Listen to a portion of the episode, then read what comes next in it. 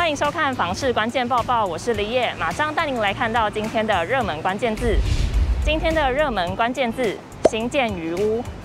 在建商大举推案的情况下，新的建案还没有卖完，又或者是还没有开始卖，这些房屋就成了待售余屋。根据二零二一年第四季全国与六都新建余屋住宅宅数统计，全国鱼屋数量有六万九千七百二十一户，而六都之中，新北市鱼屋位居第一，其次为台中市。反观台北市鱼屋最少，仅三千六百四十九户。那么余屋的屋龄分配又是如何呢？包括全国还有新北、桃园、台南和高雄，占比最高的是屋龄一年以下。不过台北市则以屋龄一到两年的余屋占比最高。最特别的是，台中市余屋屋龄二至三年的住宅高达三千一百五十七户，占比百分之三十一点五十八。不仅是台中市新建余屋占比最高的屋龄，比例也远远高于其他都。全球居不动产情报室总监陈秉承指出，屋龄一年内的新案更新更贵，当然也更难下手。六都有四都来到三成以上，而像台北市房价过高，但新案量体不比他都，也会让屋龄比例上递延至两年以后。至于台中市屋龄二到三年的比例最高，陈秉承认为，应是当时特定高价的物件推出，本来买家就会比较少，像是七期的成屋豪宅就有落在此屋龄范围内。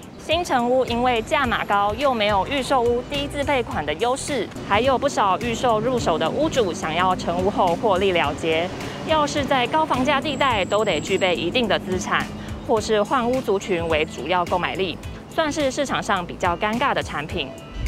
今天的精选新闻来看到，有网友发现有保全擅自带陌生人进到他家中参观，让他直呼非常想要把这位保全换掉。这位网友因为家里在装潢，因此他把家里的磁扣放在管理室，方便室内设计师还有工人师傅可以自由进出。但没有想到，他有一天回家发现保全带着一个陌生人在里面参观。对此，其他网友也觉得很夸张，建议他最好换个锁比较安心。而屋主则是很困惑，该不该投诉保全公司，让他们换一位？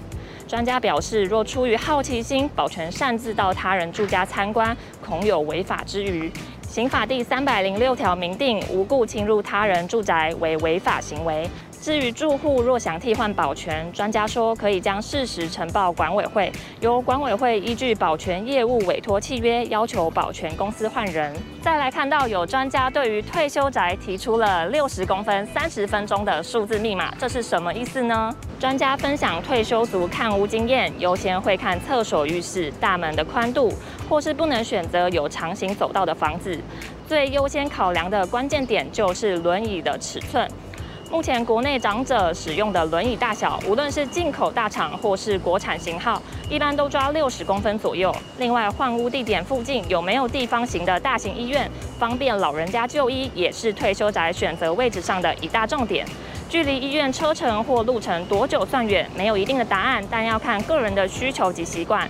他举例，像是有一些长者每周都需要洗肾，来回车程若要一两个小时，肯定吃不消，至少要三十分钟以内才比较适合。接着来看，购物越来越不容易的情况下，有非常多台南人会选择大楼产品。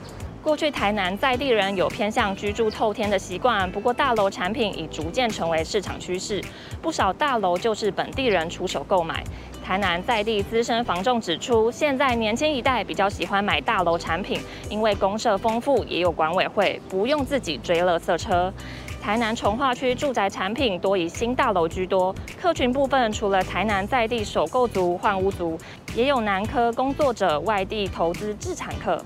今天的买房卖房，我想问，来问问大家，签约完当天的心情是什么呢？有网友说他签约完当天晚上失眠，认为三十年的负债人生真的开始了。有网友认为这不能算是负债，毕竟资产增加了。也有人正能量表示，签约完失眠是正常的。第二天你会开始审视自己的财力，并且拟定还款目标。接下来还会开始费心装潢自己的家。当家完成后，坐在客厅会有满满的归属感跟满足。欢迎在留言区分享你签约完的心情。以上就是今天的房市关键报报，我们下次见。